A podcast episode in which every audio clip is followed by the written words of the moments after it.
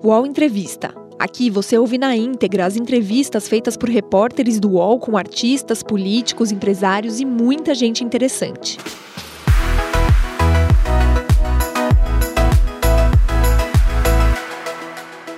Boa tarde a todos e todas. Aqui é Leonardo Sakamoto, colunista do UOL e estou recebendo na tarde desta segunda-feira Fernando Haddad, ex-prefeito de São Paulo e ex-candidato do Partido dos Trabalhadores à presidência da República. Né? Nós vamos conversar, nós vamos fazer um balanço sobre as eleições em que milhões de brasileiros foram às urnas neste domingo para escolher quem comandará, quem administrará suas cidades pelos próximos quatro anos e também quem serão seus vereadores e vereadoras. Né? A gente vai fazer um balanço sobre as eleições, um balanço sobre os resultados do Partido dos Trabalhadores da esquerda, né, e também do Bolso, de Bolsonaro, do presidente Jair Bolsonaro e do bolsonarismo, também as falar um pouco de perspectivas agora para o segundo turno. Haddad, tudo bem? Seja bem-vindo. Muito prazer te ouvir, Sakamoto. Alegria estar aqui no UOL. Alegria nossa. A gente queria, eu queria começar, na verdade, com uma pergunta, acho que básica. Como é que você, o que, que você destacaria né, é, de mais interessante, de mais importante num balanço das eleições de ontem? Assim, de uma maneira geral, o que, que você acha que são os destaques da eleição de ontem? Sakamoto, eu sou da opinião que as eleições municipais elas menos projetam o futuro do que propriamente avaliam os apoiadores que estão no governo, né? quem tem máquina na mão, quem está governando. E acho que desse ponto de vista, a gente pode dizer é, preliminarmente, vamos avaliar ainda, porque estamos no calor da, da apuração ainda, que eu acho que o governo federal e o PSL não conseguiram consolidar uma base municipal, municipalista, vamos dizer assim, do projeto que o Bolsonaro representa. Quer dizer, o fato do Russomano não ter ido para o segundo turno, ter ficado bem aquém é, da largada dele, né? É, e o Crivella está com uma taxa de rejeição elevadíssima no Rio de Janeiro, além de outros apoiados pelo Bolsonaro que tiveram um desenvolvimento muito é, aquém do previsto, eu acho que é uma indicação de que é, não se enraizou é, do ponto de vista institucional. Isso não significa dizer perda de base de apoio necessariamente, mas institucionalmente significa que o governo federal eh, não teve um papel decisivo nas eleições.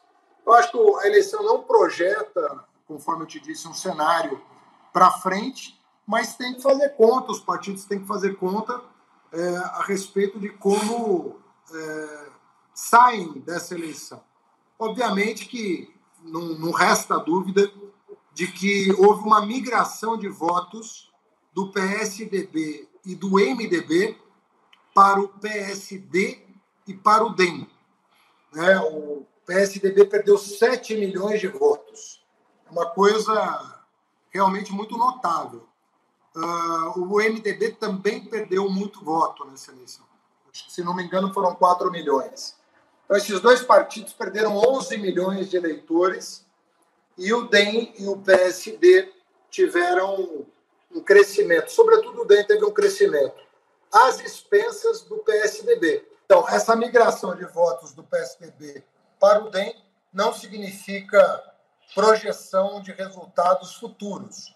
Lembrando que o PSD, PSDB, que foi o grande vitorioso de 2016, teve um desenvolvimento na eleição presidencial absolutamente pífio. Né? O, o Alckmin, que saiu vitorioso em 2016, com 17 milhões de votos no Brasil, um, uma enxurrada de votos no estado de São Paulo, teve menos de 5% de votos na eleição presidencial de 2018. Mas, Haddad, agora tentando... ser significativo essa migração de votos. Então, tentando encaixar bem, eh, a gente volta até para falar um pouco a respeito do DEM, do PSD, né, do centro, né, ou do Partido Centro-Direita, que acabam saindo vitoriosos, acabam com uma, uma votação significativa, mas eu queria que você fizesse também um balanço do próprio Partido dos Trabalhadores. Neste momento, vocês estão em segundo turno uh, em duas, duas capitais, que é Recife, com a Marília Reis, né, com um crescimento notável na reta final, também Vitória, vocês também estão, Uh, tem outras 13 cidades em que vocês estão em segundo turno. O PT, acho que é das cidades de segundo turno, ou seja, cidades com mais de 200 mil habitantes, vocês estão em 15 é, segundo turnos, mas também houve uma redução no número de prefeituras, no número de eleitores, no número de vereadores do partido é, nesta eleição, e já tinha havido uma outra redução de 2012 para 2016. Como é que você analisa essa redução da, do PT? Sakamoto, nós tivemos mais votos em 2020 do que em 2016, mas muito pouco. Praticamente a situação é de estabilidade. É, no campo progressista, que eu diria assim, o que se nota é uma queda de votos no PSB, uma queda de votos no PDT, bastante preocupante. Esses dois partidos juntos perderam 4 milhões de votos. E o, e o PT e o PSOL se mantiveram estáveis. O PT teve 100 mil votos a mais, ou seja, nada, estável. Mas o que houve foi uma mudança qualitativa. É, foi de 6 milhões, foi 6, 6 milhões e 800 mil para 6 milhões e 960 mil, uma Isso, coisa. Foi, é, dando 2% do número de votos. Mas em prefeitura, em, prefe, em então, prefeitura caiu, né? Vou seguir, vou seguir falando. Como o PT, é, como a aposta do PT foi nas eleições, é, onde tinha rádio e TV, o que o PT decidiu fazer no começo da eleição foi apostar nas, nas cidades que tinham rádio e televisão para defender o legado do PT, para defender o legado do presidente Lula, para defender os nossos governos, a legenda.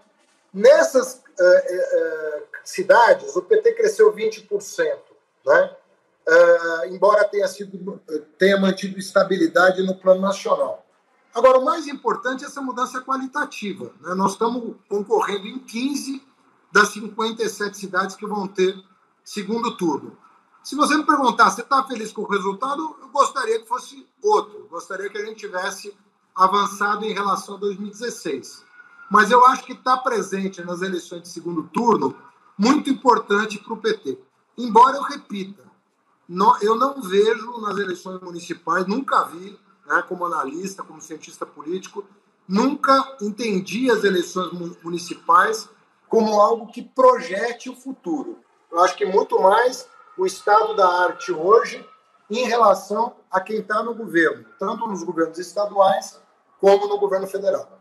Você acha que existe uma. Porque assim, o PT ainda é um partido que, por mais que também tenha reduzido o tamanho no parlamento, né, ele ainda é, no tamanho de bancada, ele é a maior bancada, uh, é, tá, é claro, é da minoria, né, na oposição, e você acha que essa situação ela deve também se, ela deve se manter o PT um, um, um, enclave forte dentro do parlamento nos próximos anos? Eu sei que você não quer misturar eleição municipal com eleição é, federal, mas você acha que o PT tende a, a, a, aumentar o enclave no parlamento enquanto ele reduz o número de território, de, de quantidade de população administrada? Você acha que vai haver uma, um, um, balanço nesse sentido, assim, um distanciamento do PT como administração e o PT como representação parlamentar? Não, eu não creio isso. Não. Você veja aqui em São Paulo, né, que o Boulos foi para o segundo turno e eu posso te dizer, porque eu fiz campanha aqui em São Paulo, e houve uma migração muito forte de votos petistas para o Boulos desde o começo da eleição. Houve uma migração notável. Faz 60 dias né, que nós estamos em campanha e foram muitos manifestos de personalidades petistas eh, em, na direção da candidatura Boulos para a prefeitura. Mas nós praticamente mantivemos o, o número de vereadores. Nós saímos de 9 para 8. Né? E o PSOL é, fez uma bela bancada, né, se não me engano, de seis vereadores. Então, você tem aí, é, na cidade de São Paulo, a, o campo progressista, ele sempre tem na casa de 30% dos votos, 33% dos votos. É basicamente a votação do, do Boulos, do Tato e mais um pingadinho aqui, outro ali, de quem votou no Márcio França, que também tem uma simpatia pelo campo progressista. Não todo o voto do Márcio França, porque tem muita gente conservadora que também votou no Márcio França. Mas a, o campo progressista sempre teve de 30% a 33% dos votos. Isso se expressa no parlamento também. Então você vai ter aí uma bancada de mais ou menos 30% dos 55 vereadores, uma bancada progressista, que é muito importante para evitar os retrocessos do governo, de um eventual segundo governo Covas, que já foi muito é, desastroso do ponto de vista de políticas públicas. Você falou, Oded, você falou da, da uma parte da militância do PT que, desde o começo, é, apoiou a própria candidatura é, do Guilherme Boulos. Há uma discussão, essa discussão foi presente na militância petista, né, sobre, primeiro, sobre o fato do PT apoiar ou não formalmente, né, na época das prévias, formar, apoiar formalmente a campanha do Guilherme Boulos. E depois, ao longo, uma, houve uma pressão sobre o próprio Gilmar Tato para que ele declarasse voto no Boulos ainda no primeiro turno. Né? Como é que você avalia as decisões que foram tomadas e o impacto delas? Olha, eu sou da opinião que, uma vez decidido o candidato, é, você tem que, tem que ir até o fim. Obviamente que o eleitor, o eleitor petista, o eleitor esquerdo, o eleitor progressista. Olha, o que, que aconteceu com o Boulos em 2018? O Boulos teve, sei lá, menos de 1% dos votos. Por quê? Porque o eleitor do Boulos migrou para a minha candidatura em 2018. Porque eu tinha, eu era a pessoa mais bem posicionada para colocar a esquerda no segundo turno.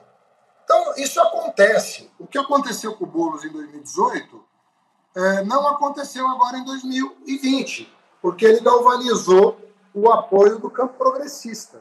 Então, nós não podemos também deixar de entender o eleitor que quer se ver representado no segundo turno por alguém com viabilidade, entendeu? O que aconteceu no Rio eh, não aconteceu em São Paulo. O Rio, por exemplo, o Freixo era o candidato natural do campo progressista. O PDT e o PSB não quiseram apoiar o Freixo, ao contrário do PT. PT desde sempre falou: vamos de Freixo todo mundo, nós vamos ter um representante no segundo turno. Não aconteceu. Decidiram lançar candidato próprio, esvaziaram o Freixo, o Freixo acabou saindo da disputa e deu Crivella e Paz. Nós podíamos ter o Freixo no segundo turno, seria uma eleição diferente. O Eduardo Paes disputando com o Freixo no segundo turno ia dar para o Carioca uma possibilidade de, de, né, de diálogo e de debate sobre a cidade que nós, que nós vamos ter em São Paulo, com a presença do Boulos. Né? Então, acho que São Paulo ganhou com isso, né? de ter um representante que representa a mudança, que representa a novidade, que representa o progresso. E não essa mesmice que a gente vê em São Paulo, faz 30 anos sendo governado pelo PSDB. O Estado, essa coisa parada, né? Indo para trás em várias áreas de atuação da prefeitura. Então, eu acho que o eleitor de São Paulo, é, percebendo o risco, tomou a sua decisão. Poderia ter sido o contrário, não como foi em 2018. Não foi. Agora nós vamos rumar um campo progressista unido em torno da candidatura do Guilherme. Essa mesma situação, ela se repém. Há também outras questões de composição que se discute, né, a necessidade de ter tido uma frente mais ampla é, de esquerda, como houve, por exemplo, no Edmilson, em Belém, né, em torno da candidatura do PSOL no segundo turno uh, em que houve uma coligação maior de partidos da esquerda fechando posição lá em Belém. Por exemplo, no Rio Grande do Sul não houve, houve a Manuela do PCdoB, a Juliana Brizola do PDT, a Fernanda Melchiona do PSOL, né, e o PT é alinhado com o vice, com o Rosseto, né, com a Manuela. E aí a Manuela, surpreendentemente, ela estava é, liderando as pesquisas, e aí, de repente, na hora da votação, nem no boca de urna, na votação, ah, o Sebastião Melo ultrapassa a Manuela Dávila. Né? Como é que você analisa esse quadro também em Porto Alegre, à luz dessas necessidades de, de composição? Você acha que teria feito diferença na composição lá? Ou é, o eleitorado porto-alegrense ainda é um eleitorado crítico que está, funciona em ondas, Porto Alegre também, né? assim como São Paulo, está num momento crítico à esquerda? Eu acho que a, a o fato novo em Porto Alegre foi a desistência do Fortunati. Ali eu acho que, que as coisas mudaram de rumo. Né? Acho que a Manuela teria chegado em primeiro se não fosse o movimento que o Fortunati fez na direção né, do, do, do Melo. E fora o que a covardia com a Manuela é uma coisa notável, né? E eu acho que, sabe, as pessoas têm que entender o que está em, em jogo também em Porto Alegre, porque é muita covardia. é muita covardia. Sabe, é uma maneira de proceder. É, a minha Manuela, com pouco mais de 20, com 25 anos, já era vereadora. Foi uma deputada federal extraordinária.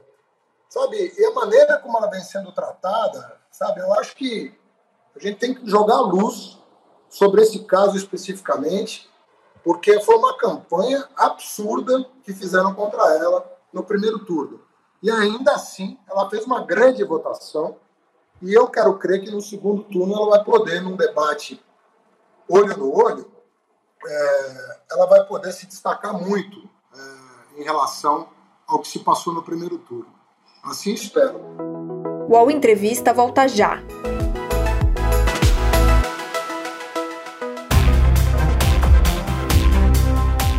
Baixo Clero é o podcast de política do UOL. Toda semana eu, Carla Bigato, converso com os comentaristas Maria Carolina Trevisan e Diogo Schelp sobre temas que dominam a pauta política brasileira. Você pode ouvir o Baixo Clero e outros programas do UOL em uol.com.br podcasts, no YouTube e também nas principais plataformas de distribuição de podcasts. Um tempo atrás eu tinha entrevistado o ex-presidente Lula, né? E aí a gente tinha perguntado para ele a respeito sobre renovação, né, no processo de renovação no Partido dos Trabalhadores, né? Na renovação das diretorias, renovação no comando e tudo isso mais. E ele falou que não, que a renovação acontece e tudo, e até citou como exemplo, falou assim, exemplo, o, um jovem, e aí ao citar o jovem, citou o Lindbergh Farias, né? O agora eleito vereador pela cidade do Rio de Janeiro, mas o Lindenberg vai fazer 51 anos, né? E sem querer, sem querer, entrar no mérito do que é juventude, não é juventude, mas eu acho que não era exatamente aquilo que a gente tinha perguntado. E é interessante porque é, é nós temos visto, por exemplo, a candidatura do Boulos, ele vai para o segundo turno muito empurrada por um voto jovem, né? Um, um voto jovem, periférico, inclusive, né, ele, ele, volta a ele volta a ficar bem votado na periferia de São Paulo, né, um, a esquerda volta a voltar a votar nele, na, na, em um candidato de esquerda, e eu queria que você avaliasse isso à luz do próprio PT. O PT, qual é o risco de perder o bonde com isso, se ele não, se ele não apostar nessa renovação também? Olha, bom, é, conforme você perguntou, já tem essa discussão sobre o que é jovem, o que é voto jovem. O Bernie Sanders, lá nos Estados Unidos, era um cara muito apoiado pelos jovens. Sinceramente, eu acho que o espírito conta numa eleição. Mujica, para mim, é um cara mais jovem do que muita gente aí que tem menos de 30 anos e é super conservador, super caretão. Né? Então, o Mujica e o Sanders acho que mostram que juventude é uma coisa que você cultiva do ponto de vista espiritual. Agora, tem muita novidade boa. Vamos lembrar que em São Bernardo, no momento crucial da vida do Lula, que era um momento em que o Moro aprontou o que aprontou com o Lula, o, o Lula levantou a mão de quem naquele caminhão de som? Do Boulos e da Manuela. Né? Do Boulos e da Manuela. Falou: esses dois aqui são futuro. Nós temos que apostar nesses meninos. Eles são futuro. Os campos progressistas têm que estar unidos. É, e nenhum dos dois nunca hostilizou o PT, muito pelo contrário. Sabem do legado do PT, você nunca vai ouvir da Manuela e do Boulos uma crítica rasteira que alguns costumam fazer né, para se apropriar do espólio do PT, como se o PT fosse morrer amanhã, depois da manhã. Desde os anos 80 a gente ouve falar disso. E eles, pela postura, não é só pela juventude, é pelo caráter. Eles são jovens e têm caráter. Por isso que eles cresceram. E o caráter é muito importante na política, Sakamoto. A gente não pode perder de vista o caráter das pessoas. E eu conheço muito o Boulos e a Manuela e sei da qualidade de caráter dos dois. São dois jovens com caráter. E isso que faz falta na política. E eu acho que vai. A Marília, olha a novidade boa que é a Marília, né? lá em, em Recife, né? bela pontuação, foi para o segundo turno. Né? Uh, então eu acho que tem coisas acontecendo e nós estamos falando também de uma pessoa com 30 e poucos anos de idade, e que é uma nova liderança. Né? A Major Denise é uma, é uma jovem mulher, né? primeira eleição, fez 20%, primeira negra que podia ter sido prefeita de Salvador. Mas a Bené também é nova. A Bené, com 78 anos, fez a campanha mais bonita do Brasil, na minha opinião. Eu, é a que mais me dói, para você ter uma ideia. É não ter levado a Bené para o segundo turno. Eu fui até o Rio para apoiar a Bené, para correr a Zona Sul com a Bené. E a que mais me dói é a campanha da Bené, porque a Bené tem 78 anos, mas tem energia de 30, como diz o Lula. Eu vou te cutucar, na verdade, que você falou que a que mais te doeu é a campanha da Bené, mas doeu mais do que não colocar o Tato no segundo turno, porque o PT em São Paulo, ele foi, no final das contas, né, ele teve, tudo bem que você falou da esquerda, bloco de esquerda, votação dos 30 e poucos por cento que pertence à esquerda, mas o PT ficou atrás do, do Bruno Covas, do Guilherme Boulos, do Márcio França, do Celso Russomano, do Arthur Duval, do Patriota, né, e aí veio com cerca de 8% o candidato Gilmar Tato, né? Essa, essa disposição, tudo bem que você pode dizer que o voto da esquerda migrou, tudo, o voto vai de um lado para o outro, mas isso também não é uma sinalização preocupante para o Partido dos Trabalhadores na cidade de São Paulo? É uma sinalização importante para a gente saber que essa, esse tipo de movimento vai acontecer, como aconteceu com o Boulos em 2018. O que eu quero dizer é o seguinte: o eleitor ele, ele fez uma conta.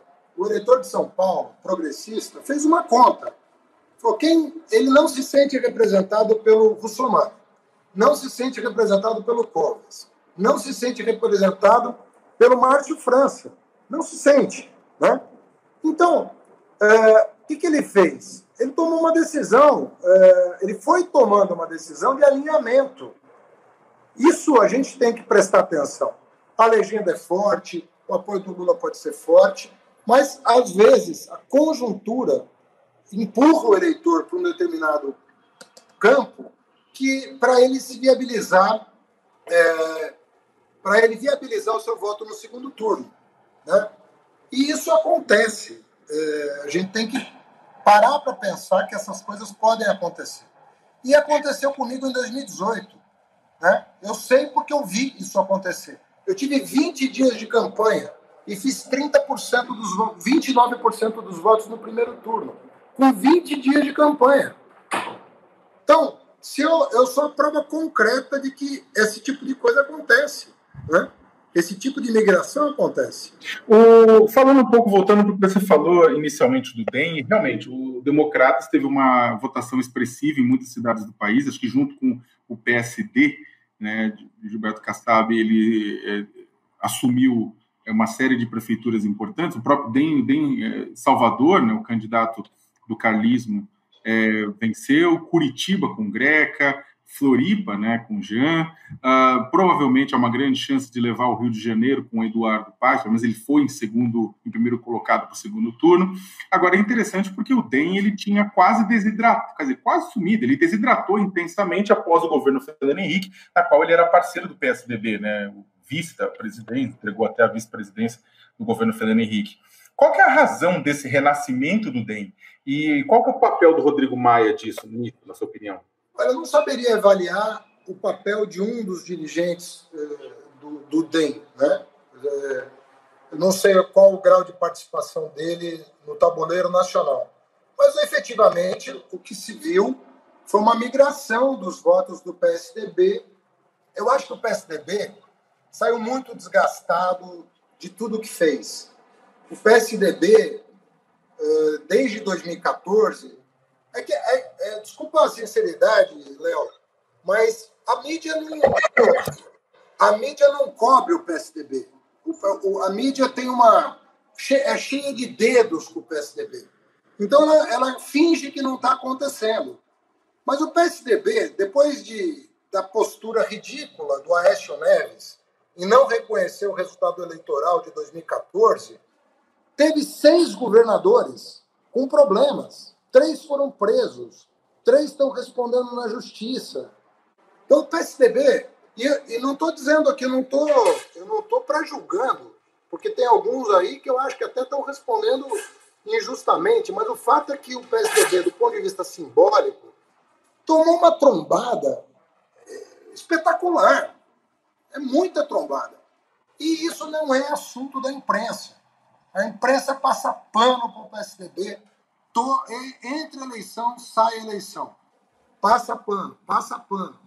Eu não entendo esse tipo de postura do jornalismo. Não estou falando do teu jornalismo, que eu acho você ultra sério. Estou falando do jornalismo em geral. Então dá a impressão que fica uma torcida. O fato é o seguinte: migrou do PSDB 7 milhões de votos, migraram. Uma parte deles considerável para o DEM. Fortaleceu o DEM. Agora, precisa ter avaliação isenta. Sabe? Chega de ficar passando pano toda hora. Sabe? O cara tem político de estimação, mas é jornalista, né? Tem que botar o diploma em primeiro lugar, né? Eu acho isso, pelo menos. Mas você não acha que, bem, é que no caso o PSDB ele também passou, digamos, de forma tardia, começou a aparecer aqui e ali mais é, casos envolvendo, inclusive, o partido com a Lava Jato, né? É, de forma, isso aconteceu depois, bem depois, né? Exatamente no momento, digamos que eleitoralmente menos prejudicial ao PSDB, isso aconteceu de fato, mas no momento posterior ao, ao PT, né? Você acha Mas que. Isso no... foi tudo proposital, né? Não, sim, eu não estou entrando no mérito disso. Eu estou colocando só que o PT e o PSDB acabam, na verdade, que eram dois grandes protagonistas da política nacional, acabam, na verdade, recebendo dois grandes baques né, nas urnas ao longo dos últimos, das últimas eleições. Mas você acha também que isso não tá, essas duas coisas não estão ligadas? Não, em parte sim, mas o fato é que o que aconteceu com o PSDB só aconteceu depois do impeachment da Dilma. Até o impeachment era uma mentira atrás da outra, né, para aplicar o golpe parlamentar que eles aplicaram em 2016. Depois eles não conseguiram mais represar, não conseguiram mais represar as informações. E aí o que aconteceu foi o seguinte: tudo virou joio na política. Tudo virou joio, não tinha mais trigo na política, era tudo joio. A antipolítica prevaleceu. Então, nós estamos agora num período de rescaldo desse incêndio, que foi essa mistura que fizeram, acabaram com a reputação de todo mundo, quando a gente sabe que o papel do judiciário era ter separado o joio, isolado o joio e deixar a política servir, seguir o seu curso. Mas não foi o que foi feito. Resolveram politizar e partidarizar, e aí os escombros dessa, dessa, desse movimento é, são notáveis. Então, é um processo agora de, né, de em, em que o esclarecimento sobre o que de fato passou vai acabar fazendo efeito, mas isso demora, não vai acontecer do dia para a noite. Conectando, fazendo. Não é fazendo que aconteceu. Fazendo uma ponte com o que você está falando, a, esta eleição, estas eleições, repito, no que pese não serem diferentes em caráter de uma eleição federal ou estadual, mas essas eleições já são uma resposta à onda da antipolítica de 2018.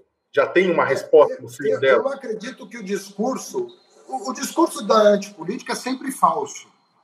Ele é sempre falso. É que nem o discurso da anticiência, é o discurso da anti-arte, o discurso da antipolítica. A modernidade não vive sem ciência, sem arte, sem política. A modernidade é feita disso. É feita disso. Então, todo discurso antipolítica, ele tem prazo de validade. Né? Ele pode durar mais tempo e provocar mais estrago ou menos tempo. Geralmente leva até a guerras. Muita, muitas guerras, inclusive uma guerra mundial, foi feita com base no discurso da antipolítica. Então, isso tudo tem prazo de validade. Né? Eu acredito que, eh, respondendo a tua pergunta, que sim, foi um baque para o discurso da antipolítica, até porque o Bolsonaro está demonstrando ser a coisa mais velha do mundo, que é aquela família que se completa na política, que faz as suas rachadinhas, que passa a mão do dinheiro público para comprar imóvel faturado, loja de chocolate, enriquecer, e as pessoas acreditaram que o Bolsonaro fosse alguma coisa de outro mundo. De fato, ele é desse mundo e, na verdade, ele é do submundo. Então, isso também acaba ajudando muito as pessoas a compreenderem essa grande farsa que foi feita em torno da antipolítica. Tem nada mais, nada mais tradicional, nada mais velho, nada mais com prazo de validade vencido do que a família Bolsonaro. É uma loucura o país, um país da importância do Brasil, está sendo conduzido por uma pessoa que não tem qualidade para ser deputado e está à, frente da presidência da República fazendo um estrago em todas as áreas que a gente conhece. Quem tá conhece Brasília sabe o desmonte dos ministérios que está acontecendo. Quanto tempo vai levar para recuperar isso, eu não sei. Mas você já ouviu falar alguma coisa boa do Ministério da Educação, do Ministério da Saúde, Ciência e Tecnologia, Relações Exteriores? Nada. Nada funciona em Brasília hoje. A gente está começando a caminhar para o final da nossa conversa, mas, uh, bem, você falou da, dessa, da, da, questão da, da perda de espaço da antipolítica, né? Uh, da, a gente falou da, da, vitória de partidos, a vitória significativa em todo o Brasil, em capitais, de partidos como o DEM e o PSD. Ou seja, que e uma derrota, na sua opinião, uma derrota relativa do presidente Bolsonaro, dos candidatos dele terem ficado de fora. Ou seja, o processo sai da extrema-direita, caminha em direção à, à direita e à centro-direita, a direita liberal e a centro-direita, dentro desse espectro político que se está colocando, uma vez também que a esquerda, apesar de, apesar de algumas vitórias, não foi uma grande vencedora do contexto das eleições. A partir disso, pedi para você uma, fazer uma, uma conjectura. Eu sei que é difícil, mas o que, que isso pode apontar com relação às eleições de 2022?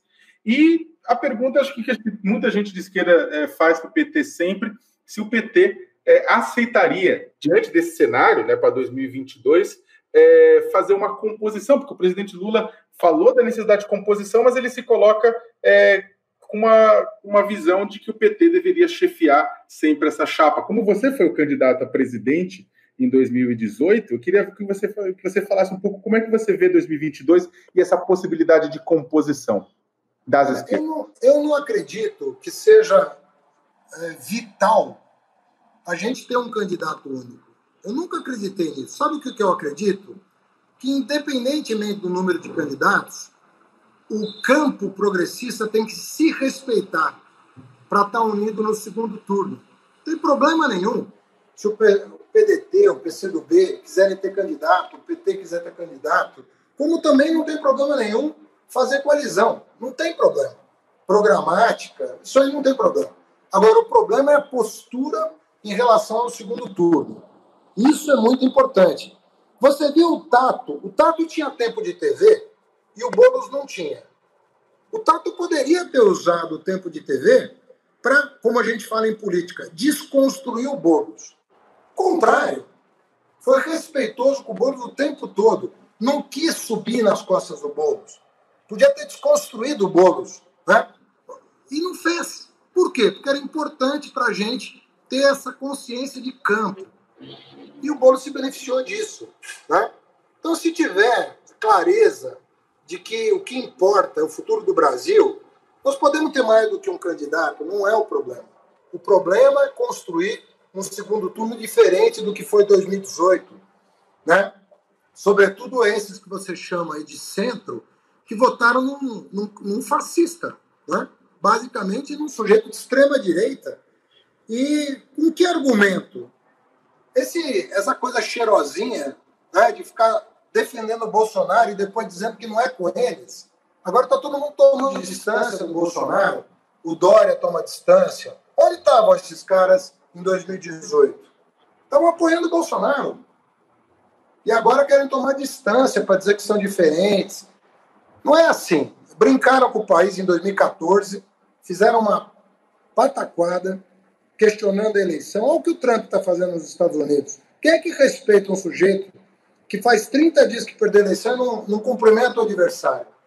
Você acha que a mesma coisa pode acontecer no Brasil em 2022? Ah, o Bolsonaro se perder, ele vai questionar o resultado, é óbvio. Ele repete o Trump. Tudo que o Trump fizer, o Bolsonaro vai fazer aqui.